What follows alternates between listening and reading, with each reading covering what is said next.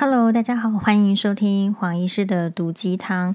诶，黄医师现在的麦克风位置呢？去呃，上一集跟这一集都是放在正前方，不知道大家收听的感觉怎么样呢？因为本来在买这支麦克风的时候，这个黄大米是跟我讲说，这个麦克风啊要放在比较边边的地方，这个收音才会比较好。好，不过诶，如果网友觉得说，呃，听众朋友觉得说声音比较小声，好，当然除了检查自己的听力之外。黄医师也做做看改变，不知道大家听起来的感觉怎么样哦？好，那我们今天呢，就是来谈，就是最近除了比较热的新闻，就是你知道会有这个，比如说文化那个娱乐圈的话，就是龙龙跟老 K 的新闻。那如果是政治上的话，其实最近最热的新闻是，呃，要不要罢免三三 Q 嘛？就是陈柏惟立委。好，所以黄医师昨天去。录新闻哇哇哇的时候，在中午也有看到一个，就是联访，好记者联访这个陈柏惟立委，然后刚好有看到，所以第一个啦，就是说我们不是这个台中选区的选民哦，因为陈柏惟立委是台中的这个好像是龙井选区，对不对？的这个选出来的立委，在去年。二零二零年的一月选出来的立委，而且当时呢是以十分惊险的这个票数啊，就是是稍微赢过他的对手，也就是国民党的严宽恒啊，就是前任的这个立委，所以当下呢真的是呃受到大众的瞩目，然后他会赢得这个立委，已经那个时候就呃有一连串的分析，那我觉得。其实会赢哦，主要是还是某种很大的成分，其实就是个人魅力。在现今的选举里面，我觉得越来越有一个走向，就是 我我们大概不知道他到底会什么哦，就是说，或者是说他到底提出什么政见哦。你这个选区，大家问一下自己哦，你这个选区的立委提出来的政见，呃，是什么？你知道吗？好，比如说你那个看板上挂着的是那个立委的这个，或者是他的服务处会挂那个他的名字跟这个他。可是你知道他提出来的政见是什么吗？你知道他承诺要实践的是什么吗？哎，其实你不太知道。好，那当然就是黄医师对这个台中的这个选区的这种选情，当然不会像这个政治分析家一样分析啦。我今天要讲的就是说。诶，因为我们越来越频繁的，就是你知道罢免哈，一下子这个罢免这个韩国瑜啊，一下子要去罢免黄捷，好，一下子要去罢免这个呃这个王王王定宇是不是？好，桃园嘛，然后现在要罢免是这个台中的这个立委，Thank you 哥哈陈柏威，其实我我们要想一下，就是。呃，突然想起来，我我想知道，就是说一个罢免案的这个推动要花地方多少钱？而说提出这个罢免的话，这个程序上到底他的这个经费是多少？然后我们选这个人出来是花多少钱？所以如果说我都要选出一个人，然后花一笔钱，然后再把他做不好罢免，然后再花一笔钱，然后再选一个你知道递补，然后再再花一笔钱，我想知道总共花多少钱。然后呢，这这笔钱可以在地方上做什么事情？就是这个，就是第一个我会关注的。然后，所以第二个就是说，我们有提到，就是你现在不知道他到底为什么出来选立委，然后他到底为什么选上？以现在的选举，当然很多人说他是有有传统啦、装脚啦，你还是得绑桩啦，你还是得出去握手。诶，确实哦，我们在那个就是走路走在路上啊，比如说捷运站快要选举的时候，好，你看过一些候选人本人的话，你心中还是会不免有那种看到名人啦，啊，看到好的候选人啊出来选举那种兴奋之情。那所以如果你握到手的话，基本上没有任何想法的人都会讲说啊，我就是有看过他，我有跟他握手，这个人就叫做见面三分情。所以很多台湾人就会把这个见面三分情的这样的一个情分，就反正也不需要去研究他到底是呃要给地方什么建设，或是要给国家什么方向，反正就见面三分情啊。我看起来大家这个媒体上都说好啊，常常在电视上看到他啊啊，或者是怎么样，然后就把这一票 投给他了。所以其实你真真正正切切去看这个台湾的选举，为什么每次选出来，大家都就说啊，后来就就不满意，不满意现现状，然后就骂。然后可是你实际上再去检讨，就是你当年在投票的时候，你根本也没有做什么功课，你就是随风起舞，人家说好。哦，就投下去。人家说那个人坏，你就真心觉得他坏，所以你会发现说选举的风气非常的恶质，大家就一直要抹黑，而说他说他东说他祖宗八代，什么都要抹黑。好，那所以大家对于自己呃要不要去这个罢免三 Q 哥，刚每一个人都会有自己的主张跟意见。假如说是黄医师的话，是不会。好，就是说，假设我有那个选票的话，是不会。那你说你没有选票，你说什么？你你你在旁边跨栏假米给他画修，行不行？按那艺术，其实也不是，而是说我只是觉得台湾民众比较荒谬的是，常常要批批评政治人物啊，批评我们的这个社会，批评这个建设不利，怎么样怎么样。可是他们选出来的都是同一批的人在做这样子的决策。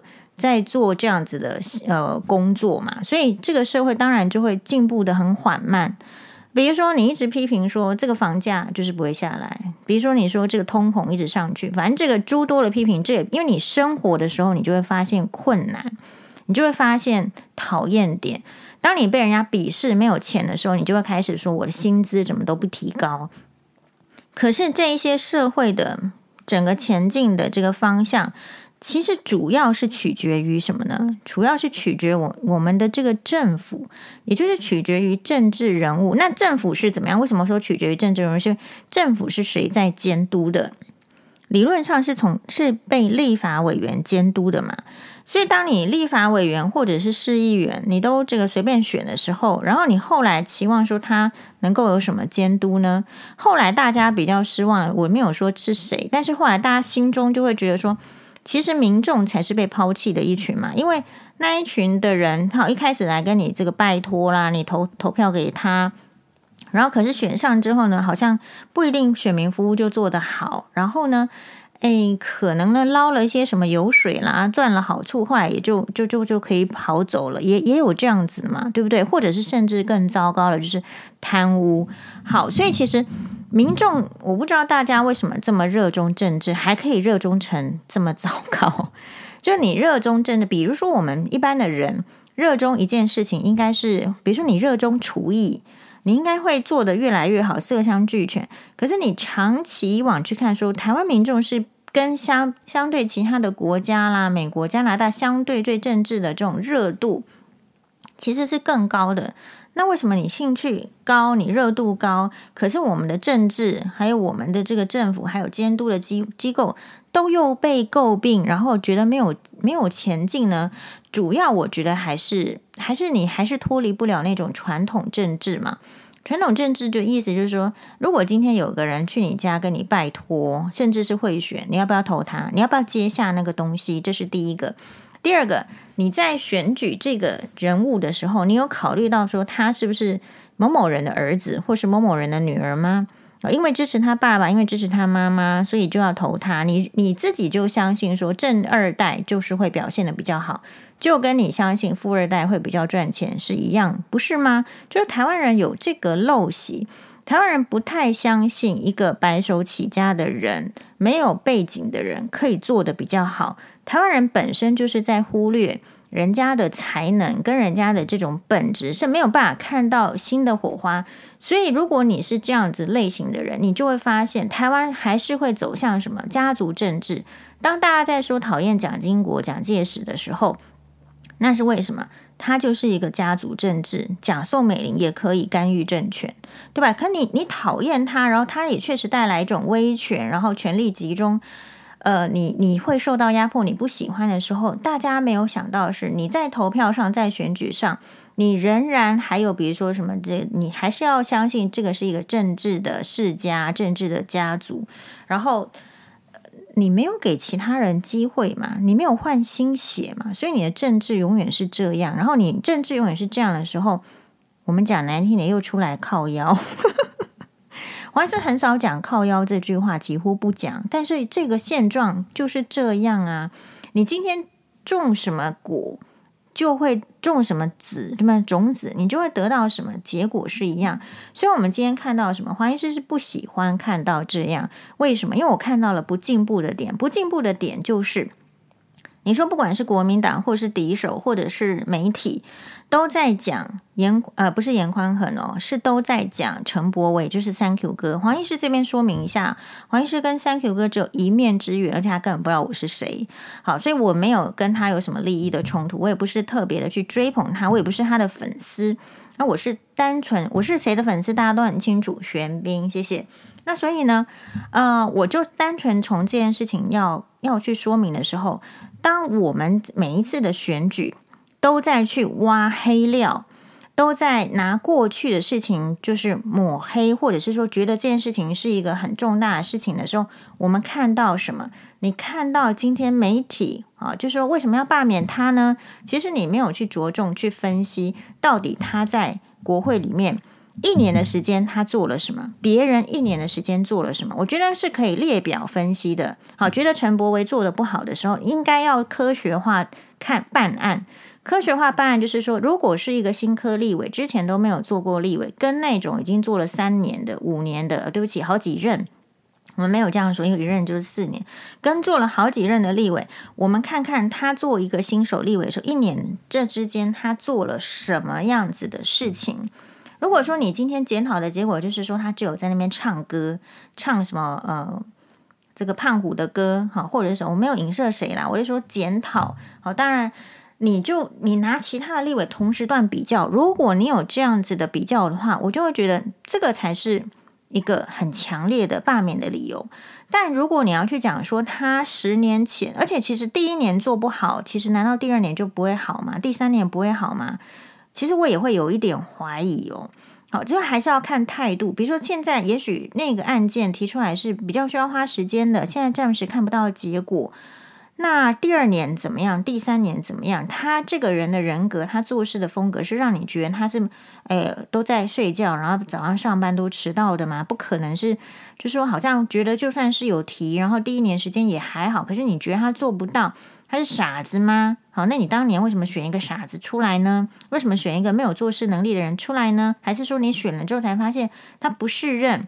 其实这边有一个大重点是，既然要去罢免，那你要去想为什么我们选出来的人是不适任的？你当初是因为什么被骗了？你是因为这个人是上媒体，还是说他是花言巧语，还是怎样？你你到底是什么原因被骗？这也是一个重点。然后另外来讲，就是说，诶。这个媒体的打法，或者说觉得应该要罢免，有一个很强烈的风向是说，哎，好像他十年前啊，二十六岁的时候，有曾经这个发生一些交通违规的事件呐，然后有撞伤人啊，点点点点点这样。然后其实我们这个群体，我黄医师已经说过，我们这群体呢就有点，这你知道，医生组织有点偏绿。好，当然就是有人说这个事情呢，就是你知道，就是说陈柏维是被抹黑的。其实黄医师第一次、第一第一次那个都是我的前辈医师哦，就写这种话。我也是跟他讲说，到底是就是哪里抹黑，就是不是被起诉吗？那就是有这样的事实。但是我也认同陈柏惟的发言，陈柏惟委员的发言，就是说，当你有这个事情，然后他犯下了这样子的错，然后他怎么样去面对自己犯错的人生，然后怎么样更正？后来有再犯错吗？诶，其实没有嘛，对不对？好，所以这是第一个，就是我们的社会为什么去每次讲这个人的时候，都要去挖他以前的黑历史，挖他以前跟谁交往。可是你们对现在去外遇的、去搞小三的这个现现役的这个立委，你们是非常手下留情的。好，那我说去为什么黄医师反对去挖这个历史黑历史，是因为我觉得。呃，我必须觉得说，哎，你怎么会有这个时间？你的时间怎么不去研究丘吉尔？那那你如果要去研究这个英国伟大，或是可以说是全世界伟大的政治人物丘吉尔的话，比如说同样的这个英这个发起这个罢免的这个国民党党团，你如果有时间去研究丘吉尔的话，你就没有时间去罢免。为什么？你这个丘吉尔的相关的这个出版的书啊，已经一千多本了。那你为什么要去研究丘吉尔，而不要去这个考虑这个什么呃，这个去搞这个罢免事情？是因为你已经是在野党，你已经很弱了。你要想的是怎么样让自己变强，而不是去 去把人家拉下来，然后自己还是很弱。那这样民众的满意度还是不高，最后还是再轮回来，还是换你被罢免，因为都是能力不高的人吗？是这样。好，所以为什么黄医师说你去看看邱吉尔？为什么我们不要去一直去，就是每一次的选举都在挖黑历史呢？事实上是，我觉得是取取自于就是说。哎，丘吉尔这个我觉得是很有意思的，很有什么意思呢？其实丘吉尔他是一个很著名的这个英国的政治家。那他本身哦，在英国当年，你当然是要贵族的身份，他有分上议院跟下议院，所以他确实他的家族就是一个非常显赫的这种，比如说伯爵还是公爵世家啦。好，然后他作为一个这个小时候，其实学习成绩也很差，嗯、呃，然后他其实对这个学习的状况哦。就是都没有兴趣，常常被处罚。除了英文跟历史比较好之外，他后来当上英国首，你说这个黑历史要怎么用？是不是丘吉尔也有黑历史？丘吉尔怎么样用他的黑黑历史呢？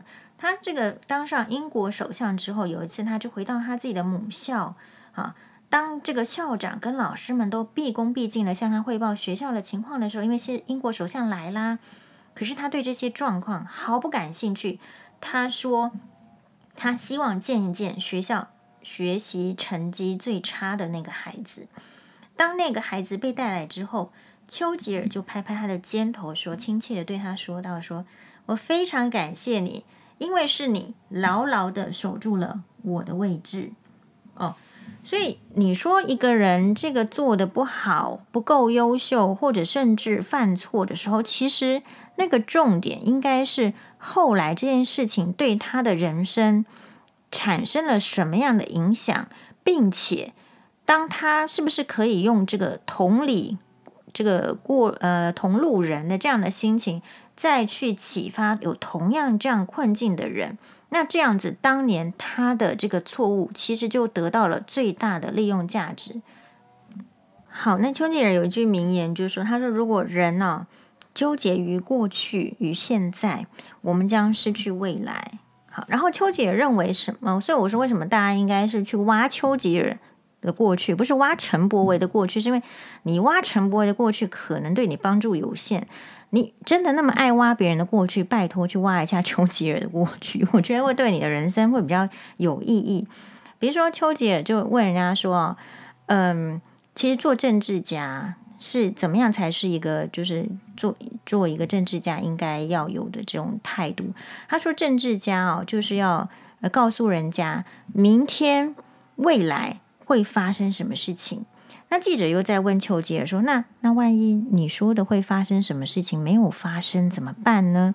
那丘吉尔说：“让政治家就是要会为这种当时候万一没有发生的时候的状况，能够说出理由的人。”所以你会看到，就是台湾非常的奇怪，就是我们很少是不敢吗？我们不敢去谈这个未来，我们都永远在挖掘别人的过去。好，就是说这个在我觉得，如果是在两性啦，或者是在婚姻上，你讨论过去是有必要的，因为前人走过的路。确实会，就是有点复制性。婚姻是有点复制性，人生其实有点复制性，所以你可以在问人生议题，在婚姻议题上一直去讨论过去，那是因为人生就是复制性的。婆媳的问题其实也是蛮复制的，可是政治的问题呢，其实就是你没有看到大家敢于讨论未来，大家变成把时间浪费再去讲讲过去。怎么样？陈柏惟，你过去怎么样？你是不是有去打电动？然后你是不是那那个电动那个时候怎么样？就让大家让黄医师心里觉得说，所以台湾政治烂，哦，不是没有原因的，因为你们是用这样的态度在督促政治人物。可是黄医师，当然黄医师没有能力，黄医师的态度是利用这个人家丘吉尔做了什么事情来督促政治人物嘛？丘吉尔的想法是来督促人物嘛？你有没有丘吉尔的胸襟？你得先去了解。丘吉尔是谁？好，比如说丘吉尔是，我觉得他也很有趣，就是他是一个等于是英国人心中的伟人。那他呢，就是在二二战虽然说成功的带领英国获得战胜，啊，成为战胜国之外，他其实却反而在他带领国家赢得胜利之后呢，被这个这个这个议院呢赶下了首相的位置。好，当时呢，他知道这个消息的时候，他是躺在浴缸里面泡澡，因为丘吉尔非常喜欢泡澡，喜欢光着身子在房间里面走来走去思考，其实也就是个怪咖。但是呢，当人家跟他讲这个消息的时候，他说：“哦，真的是太好了，这个就是民主，所以这个就是他的气度。”然后当人家跟他建议说：“那我们呃做一下你的这个雕像，放在公园里面的时候，呃，就以示崇敬的时候，丘吉尔说什么呢？谢谢你的好意，但是我实在不想要我的雕像呢，这个鸟都来大便大在我身上，是不是？就是跟蒋介石的气度是不一样的嘛？我们到我们当年是不是很多蒋公的铜像？”呀所以我觉得在罢免这件事情上，大家可以想的更多。就是你其实你并没有说没有影响的能力，但是一就是说要集结。我们说积沙成塔嘛，积沙成塔，一个人一个人传播这样子的感觉跟力量，然后去突破传统文化的限制。其实丘吉尔他很多后人。他们也是一种，你说黄医师不太喜欢政治世家，不是？可是丘吉尔是个伟人，而他下面也有很多的这个他的子孙也是担任，比如说议员啊，或者是政治人物。那这当然某一种程度也是家学，这个家族要去发展的。